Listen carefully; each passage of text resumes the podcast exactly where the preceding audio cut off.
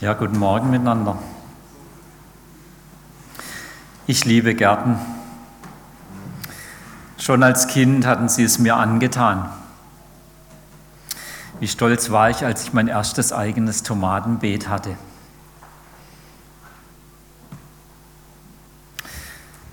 Gleich an meinem Elternhaus gab es einen Garten. Da waren Pfirsichbäume, ein ziemlich großer Kirschbaum, wo man von der Terrasse aus dann im Sommer die Kirschen essen konnte. Es gab Blumen und Rasen. Später dann als Erwachsener staunte ich über die japanischen Gärten,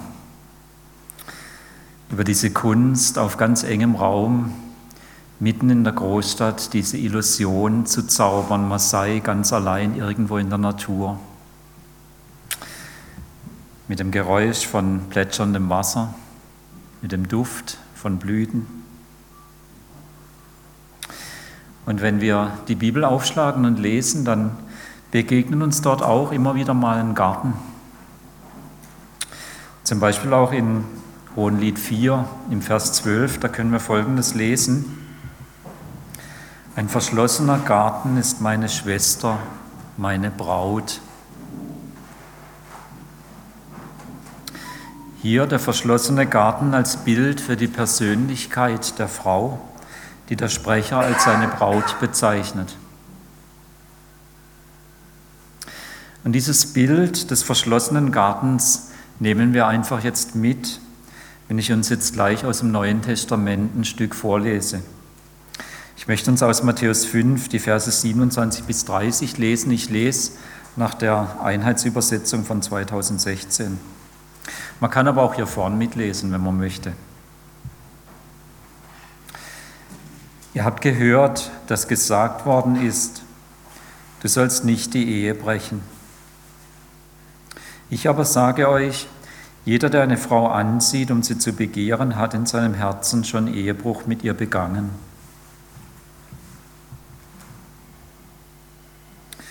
Wenn dich dein rechtes Auge zum Bösen verführt, dann reiß es aus und wirf es weg. Denn es ist besser für dich, dass eines deiner Glieder verloren geht, als dass dein ganzer Leib in die Hölle geworfen wird. Und wenn dich deine rechte Hand zum Bösen verführt, dann hau sie ab und wirf sie weg. Denn es ist besser für dich, dass eines deiner Glieder verloren geht, als dass dein ganzer Leib in die Hölle kommt.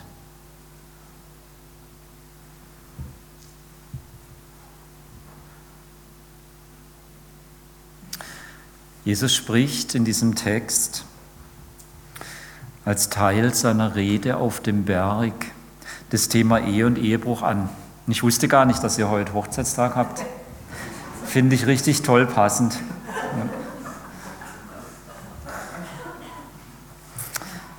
Und als Jesus das sagt,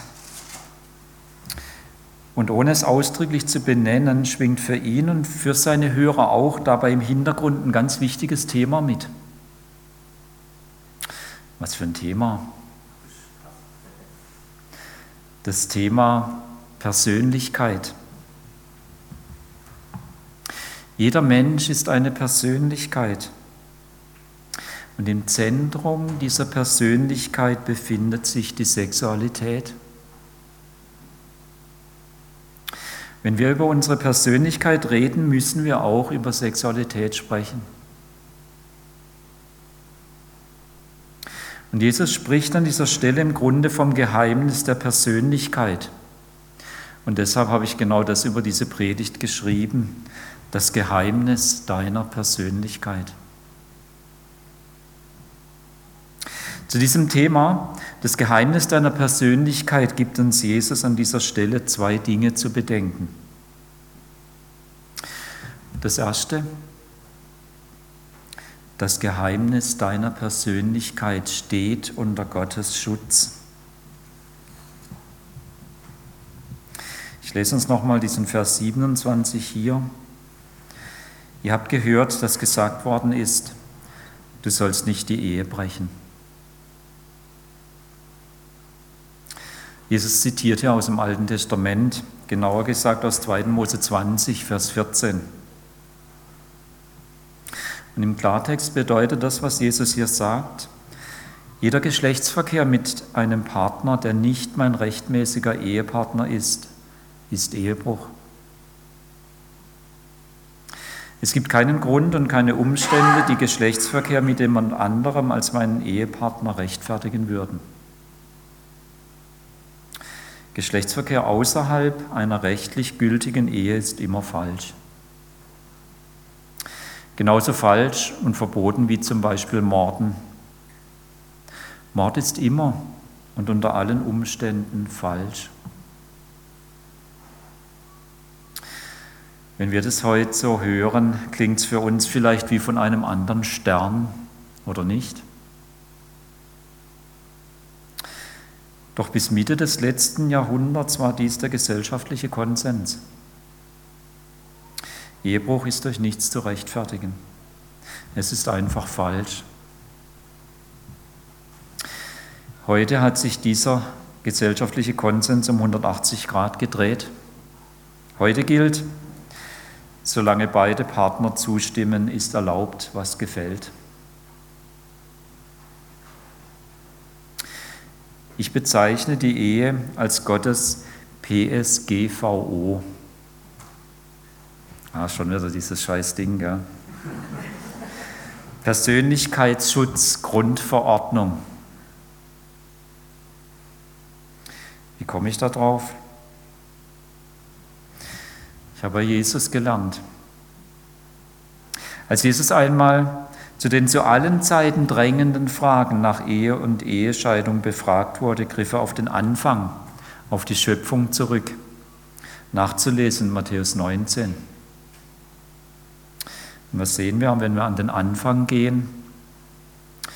Da treffen wir am Anfang der Bibel auf 1. Mose 1, Vers 26 und lesen. Dann sagte Gott, jetzt wollen wir den Menschen machen, unser Ebenbild, das uns ähnlich ist. Er soll über die ganze Erde verfügen, über die Tiere im Meer, am Himmel und auf der Erde. So schuf Gott den Menschen als sein Abbild, ja, als Gottes Ebenbild. Und er schuf sie als Mann und Frau. Er segnete sie und sprach, Vermehrt euch, bevölkert die Erde und nehmt sie in Besitz. Ihr sollt Macht haben über alle Tiere, über die Fische, die Vögel und alle anderen Tiere auf der Erde. Ich habe es ein bisschen mehr dort gelesen, wie nur den Vers 26, ich habe bis Vers 28 gelesen. Ebenbild. Und das bedeutet eben, jeder Mensch ist wie Gott selbst immer unergründlich, ja geheimnisvoll. So wie Gott selbst immer unergründlich und geheimnisvoll bleibt, so hat er jedem Menschen daran Anteil gegeben. Jeder Mensch ist eine Persönlichkeit, die im letzten für ihn selbst und für andere unergründlich bleibt. In Gott selber liegt das Geheimnis meiner Persönlichkeit begründet. Ein prägender Teil dieses Geheimnisses ist unsere Geschlechtlichkeit. Er schuf sie als Mann und Frau. Zu unserer Persönlichkeit gehört, dass wir Männer und Frauen sind, dass wir sexuelle Wesen sind, dass ein Zugeordnetsein als Mann und Frau uns ausmacht und dass sexuelle Anziehungskraft zu unserer Persönlichkeit gehört. Wir können nie groß genug von uns denken, nie mit groß genugem Respekt über uns und andere, über jeden Menschen, der mir begegnet. Und dieser unserer Gott-Ebenbildigkeit gehört neben dem Mann und Frau sei noch ein weiterer wichtiger Aspekt nämlich Mitträger des Lebens zu sein, Mitschöpfer neuen Lebens sein. Er segnete sie und sprach, Vermehrt euch, bevölkert die Erde und nehmt sie in Besitz. Ehe und die darin praktizierte Sexualität zielt auf die Erfüllung dieses Auftrags. Vermehrt euch. Gott hat dem Menschen Teil an dem Weitertragen des Lebens gegeben. Wir Menschen sind gewürdigt, Mitschöpfer zu sein. Eine Ehe und die darin praktizierte Sexualität, die von vornherein Nachwuchs ausschließt, widersetzt sich dieser Grundordnung Gottes. Jetzt müssen wir dieses schöne Bild vom Garten nochmal hervorholen. Dieses Geheimnis unserer Persönlichkeit, das in Gott selber gründet und tief verwoben ist mit unserer Sexualität und der Fähigkeit, Kinder zu haben, ist eine große Würde. Und gleichzeitig ist genau diese unbeschreiblich große Würde sehr verletzlich. Wie ein schöner Garten leicht verunstaltet werden kann durch Unkraut, Ungeziefer und Unmenschen, so kann auch unsere Persönlichkeit leicht verletzt werden. Sie braucht Schutz. Gott selber sorgt für diesen Schutz, indem er verfügt, du sollst nicht Ehe brechen.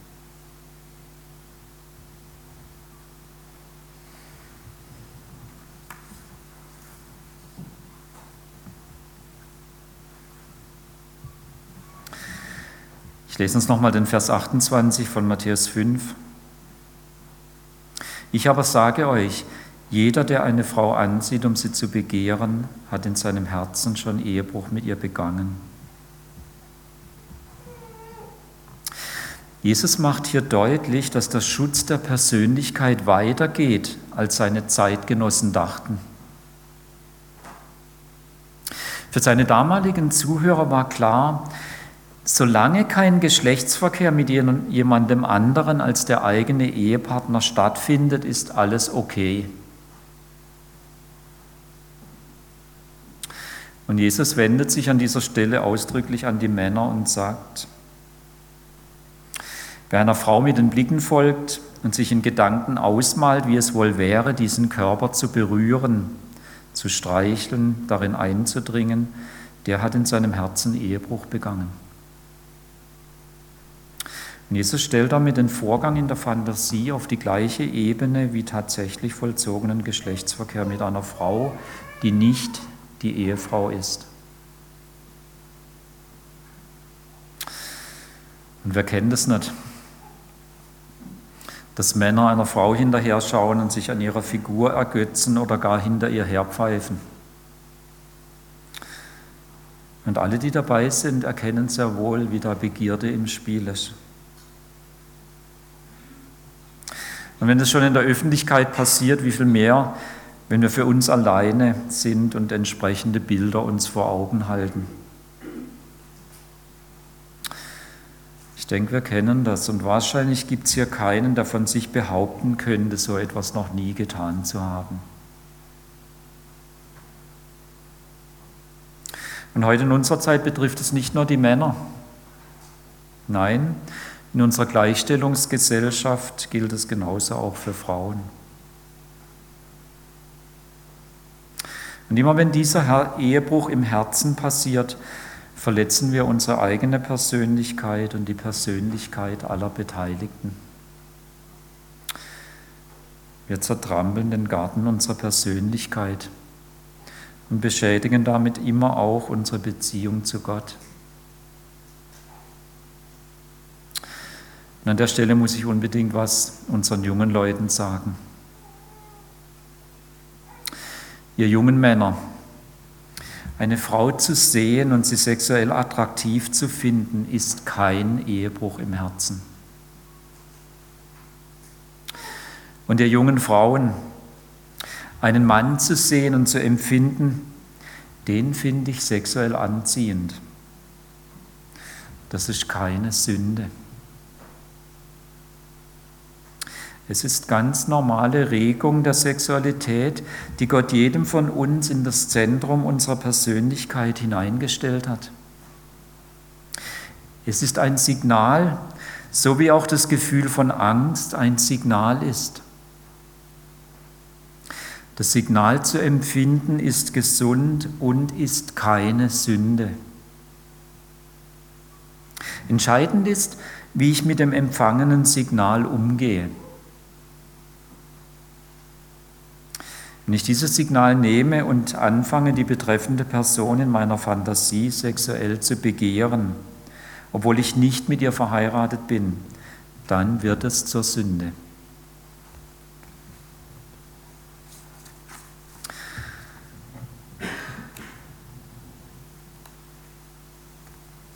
Jesus spricht zu denen an dieser Stelle, die durch ihn berührt wurden und so Zugang zu der guten Regierung Gottes erhalten hatten.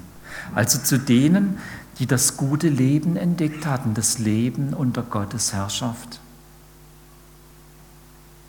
Und es geht ihm an dieser Stelle um diesen Grundsatz, den er kurz vorher erläutert hatte.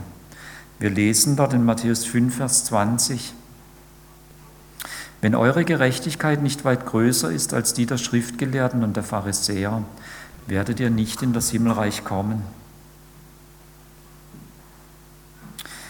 Er will hier erläutern, was macht denn das jetzt aus, diese bessere Gerechtigkeit? Ja, Jesus, was ist das eigentlich, diese bessere Gerechtigkeit? In Lukas 6 hat Jesus mit dem Bild vom Baum beantwortet. Und er sagt im Grunde, die Beschäftigung mit dem Baum statt mit dessen Früchten. Denn wenn der Baum gut ist, werden auch seine Früchte gut sein. Also die Beschäftigung mit der Persönlichkeit, mit dem Herzen, dort muss sich was verändern. Dann werden die Verhaltensweisen entsprechend gut werden. Und Jesus spielt eben diese bessere Gerechtigkeit im weiteren Verlauf seiner Rede anhand von sechs Alltagsdingen durch. Und er ist ja eben erst bei dem zweiten. Das erste war die Sache mit dem Ärger und der Verachtung. Hier jetzt unser heutiger Text, die Begierde nach Lust. Und danach wendet er sich dem Überdruss zu, anschließend der verbalen Manipulation, dann dieses Gebiet der Rachsucht und schließlich die Feindschaft. Und Jesus spricht hier zu Menschen, die das gute Leben unter der Herrschaft Gottes durch ihn selber, durch Jesus selber entdeckt hatten. Und die deshalb willig und in der Lage waren, aus dem, was sie unter Gottes guter Regierung empfingen, nun auch zu lernen, wie man in Gottes Herrschaftsbereich lebt. Sie sind sozusagen gewürdigt und befähigt, ein Herz zu entwickeln, das diesen grandiosen Schutz der Persönlichkeit jedes Menschen tatsächlich leben lernt. Ein Herz, das frei ist von dieser zerstörerischen Begierde und deshalb echte Liebe und echte Würde geben kann. Wenn wir darüber nachdenken, dann beginnen wir zu ahnen, wie gut wir unter der Regierung Gottes aufgehoben sind.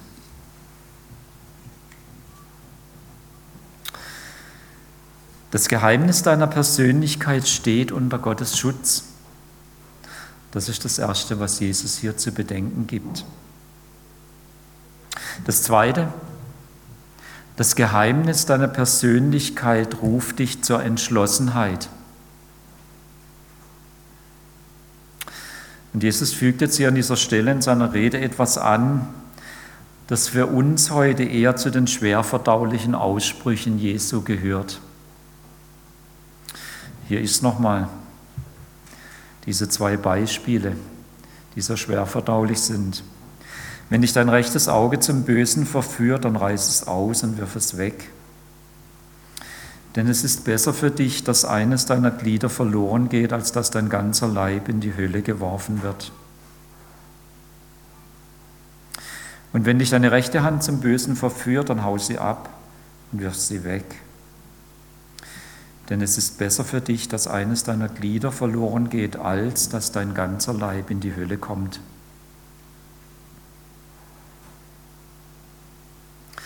Bitte jetzt alle nochmal ganz wach, um es gleich ganz deutlich vorneweg zu sagen. Jesus verwendet hier eine Sprachfigur, die nicht wörtlich gemeint ist. Leider sehen wir in der Kirchengeschichte, dass es doch Leute gab, die sogar einiges an Bedeutung hatten, die es wörtlich genommen haben. Ein Negativbeispiel ist der Origenes, ein wirklich guter Mann, ein klasse Theologe. Er ließ sich aufgrund dieser Stelle kastrieren. Und wenig später hat das Konzil von Nicäa im Jahr 325 nach Christus diese barbarische Praxis verboten, ich meine zu Recht. Für uns vielleicht nochmal zum Weiterdenken. Lass uns nochmal auf den Textzusammenhang gucken. Selbst wenn ich mich verstümmelte, wäre ich immer noch in der Lage, den Ehebruch im Herzen zu begehen. Jesus macht ja gerade an dieser Stelle deutlich, dass alle Aufmerksamkeit auf die Veränderung des Herzens gerichtet sein muss und nicht zunächst auf die Veränderung dessen, was ich äußerlich tue. Also selbst wenn ich mich verstümmelte, bin ich durchaus immer noch fähig, den Ehebruch im Herzen zu begehen.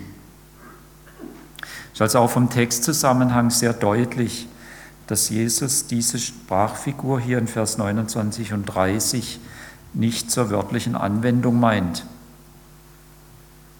Was aber meint er dann? Ich finde immer noch am brauchbarsten, was John Stott dazu gesagt hat und deshalb möchte ich ihn zitieren. John Stott schreibt, die Anweisung, ärgernde Augen, Hände und Füße loszuwerden, ist ein Beispiel dafür, wie unser Herr dramatische Stilfiguren einsetzt. Er plädiert hier nicht für eine buchstäbliche physische Selbstverstümmelung, sondern für unnachgiebige Selbstverleugnung, wenn es um Dinge der Moral geht. Nicht Verstümmelung, sondern Sterben ist sein Weg der Heiligung. Und Sterben oder sein Kreuz auf sich nehmen und Jesus nachfolgen bedeutet, sündhafte Verhaltensweisen so resolut zurückzuweisen, dass sie für uns und wir für sie gestorben sind. Es geht also um eine entschlossene, radikale Zurückweisung, wenn ich merke, an dieser Stelle werde ich in die falsche Richtung gelockt. Und es ist ja tatsächlich so, wie ich es mir mit diesem Bild vom Benzinkanister versuche einzuprägen. Wenn der offen ist, dann ist es einfach unmöglich, nur ein bisschen Feuer daran zu halten. Die einzige Möglichkeit, unbeschadet zu bleiben, ist resolut alles Feuer aus der Nähe dieses Kanisters zu verbannen.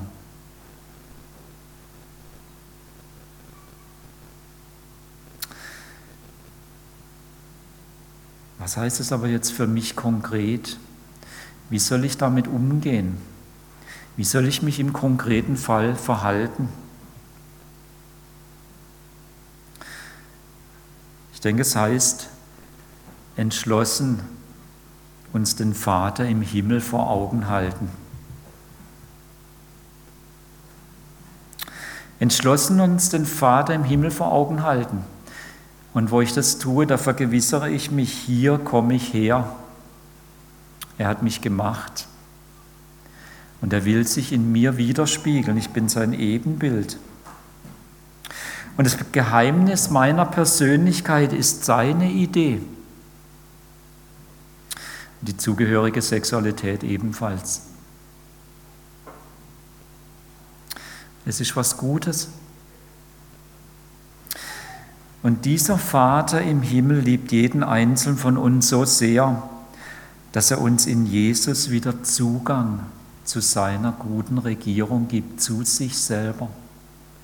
Wir dürfen bei ihm zu Hause sein.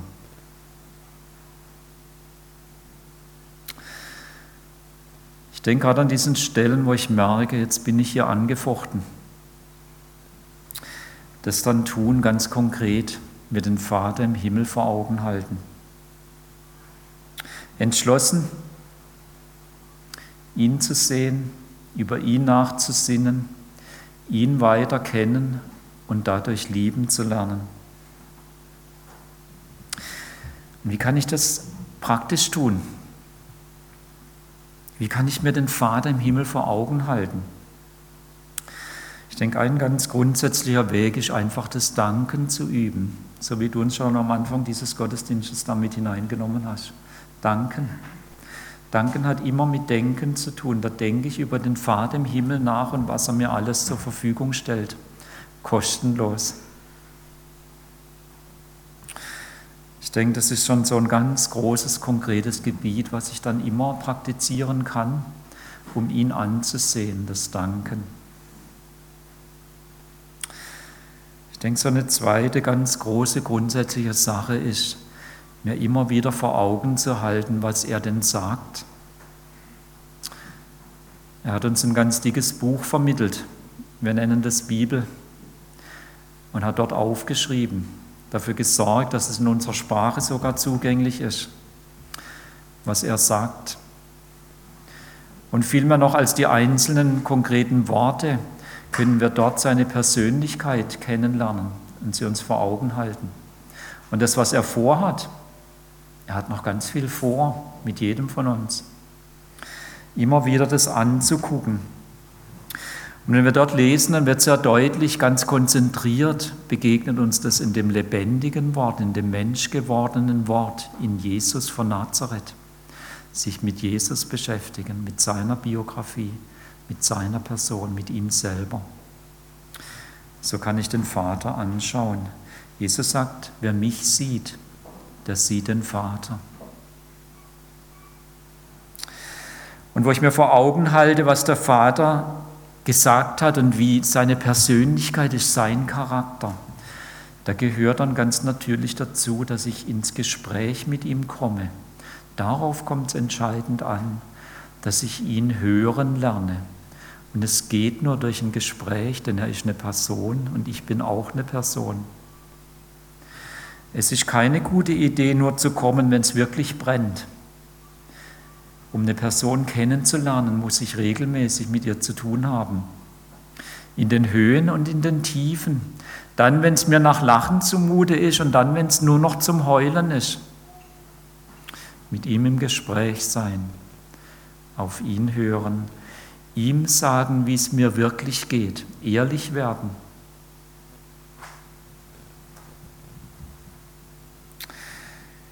Viele von uns, die versuchen, sich den Vater immer wieder vor Augen zu halten, die haben auch entdeckt, dass es tatsächlich geistliche Übungen gibt, die da eine Hilfe sind. Und in der langen Kirchengeschichte, auf die wir inzwischen zurückgucken können, hat sich da immer wieder einiges bestätigt, was so an geistlichen Übungen hilfreich war. Es gibt da zwei große Gruppen, in die wir es einsortieren können, so wie ihr gerade versucht, eure Arbeitsbereiche einzusortieren. Es gibt geistliche Übungen, wo ich mich enthalte, wo ich mich rausnehme. Das ist die eine Gruppe. Und die andere Gruppe ist das, wo ich mich engagiere oder wo ich aktiv bin, wo ich tätig werde. Zu dem sich rausnehmen gehört es als geistliche Übung, die Einsamkeit zu suchen. Das ist für uns heute oft eine Riesenherausforderung, aber wirklich die Einsamkeit als geistliches Training, als Übung zu suchen. So wie jemand, der gut Fußball spielen will, eben regelmäßig läuft, so zu üben, in die Einsamkeit zu gehen. Und übrigens würde ich da empfehlen, dann das Smartphone wirklich zu Hause zu lassen. Sonst wird es schwer mit der Einsamkeit. Auch Stille kann sowas sein in diesem Bereich, wo ich mich rausnehme. Wirkliche Stille ist inzwischen fast ein Luxus, zumindest in dem Bereich, wo wir hier leben. Richtig schwer, wirklich mal Stille zu finden. Manchmal muss man da ein Stück reisen, um das noch zu finden. Auch Fasten könnte sowas sein. Aber das sind jetzt nur so ein paar Anregungen, da gibt es noch viel, viel mehr und die Liste ist wirklich offen. Wenn wir noch auf die andere Seite gehen, wie man aktiv werden kann bei geistlichen Übungen, da gehört nach wie vor dazu, was ich schon erwähnt habe, Bibel lesen. Das ist eine aktive geistliche Übung, um den Vater in den Blick zu kriegen. Da gehört auch dazu, ihn anzubeten. Wir haben das heute schon miteinander gemacht. Aber zu leben in der Anbetung, und das zu trainieren, sich vielleicht feste Zeiten im Tagesablauf einzuplanen, wo ich sage, die sind reserviert, um den Vater anzubeten. Für dieses ganz spezielle Gebiet, was Jesus hier anspricht, mit dem Geheimnis unserer Persönlichkeit und der Sexualität, ist eine wichtige geistliche Übung auch die Beichte. Gerade wo ich merke, ich habe hier zu kämpfen, ist das ein gutes Mittel, eine gute Übung, zu bekennen, wie es mir wirklich geht, zu beichten. Ich möchte uns einfach Mut machen, den Vater entschlossen uns vor Augen zu halten. Ganz besonders, wo ich merke, hier an dieser Stelle ist doch auch für mich ein gewisses Kampfgebiet. Und ich möchte gern diese bessere Gerechtigkeit, dieses veränderte Herz auch an dieser Stelle ausbilden.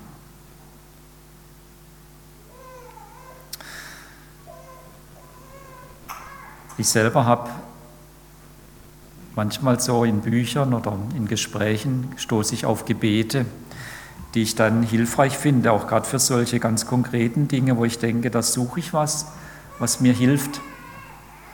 Und vor einiger Zeit habe ich bei einem katholischen Autor ein Gebet gefunden und das habe ich mir aufgehoben, ganz besonders auch für dieses Geheimnis meiner Persönlichkeit.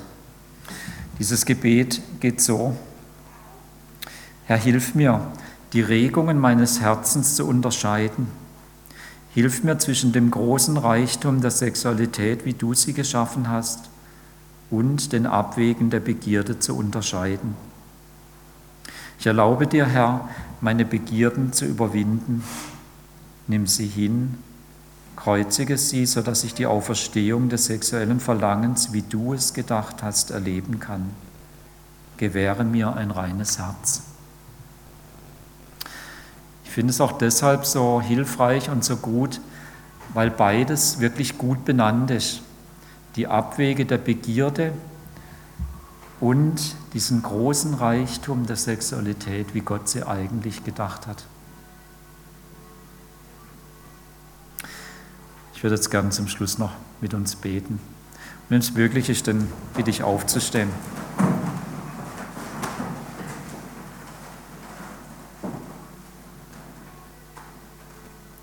Herr Jesus, danke, dass du gekommen bist, um uns das Leben zu ermöglichen, Leben im Überfluss. Danke, dass du uns nochmal vor Augen stellst, dieses Geheimnis unserer Persönlichkeit und diesen Reichtum, den du geschaffen hast, mit dieser Persönlichkeit und auch mit der Sexualität, die mittendrin steht. Vielen Dank dafür. Und danke, dass du gekommen bist, um uns zu befreien und unsere Persönlichkeit wirklich zu schützen, uns zu heilen und uns wirklich Leben im Überfluss möglich zu machen. Und du hast uns geschaffen als Männer und als Frauen. Du hast uns einander zugeordnet. Und ich danke dir, dass du uns die Ehe gegeben hast, als diesen großen Schutzraum, den du persönlich gegeben, gestiftet hast und den du auch erhältst. Vielen Dank. Und ich bitte dich, dass du die Ehe von Johannes und Renate segnest, auch weiterhin. Und ich bitte dich für alle von uns, die verheiratet sind, dass du ihre Ehen segnest und sie zu wunderbaren Abbildern von dir selbst machst und von der Beziehung zwischen dir, Herr Jesus, und deiner Gemeinde.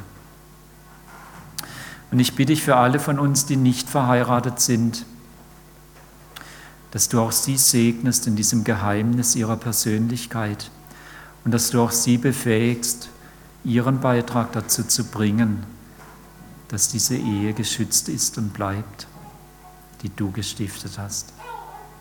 Vielen Dank. Herr, hilf mir und hilf uns, die Regungen unseres Herzens zu unterscheiden. Hilf mir und hilf uns zwischen dem großen Reichtum der Sexualität, wie du sie geschaffen hast, und den Abwägen der Begierde zu unterscheiden. Ich erlaube dir, Herr, und wer möchte, kann das für sich selber auch so in Anspruch nehmen. Meine Begierden zu überwinden, nimm sie hin, kreuzige sie, sodass ich die Auferstehung des sexuellen Verlangens, wie du es gedacht hast, erleben kann. Gewähre mir und uns ein reines Herz. In Jesu Namen. Amen.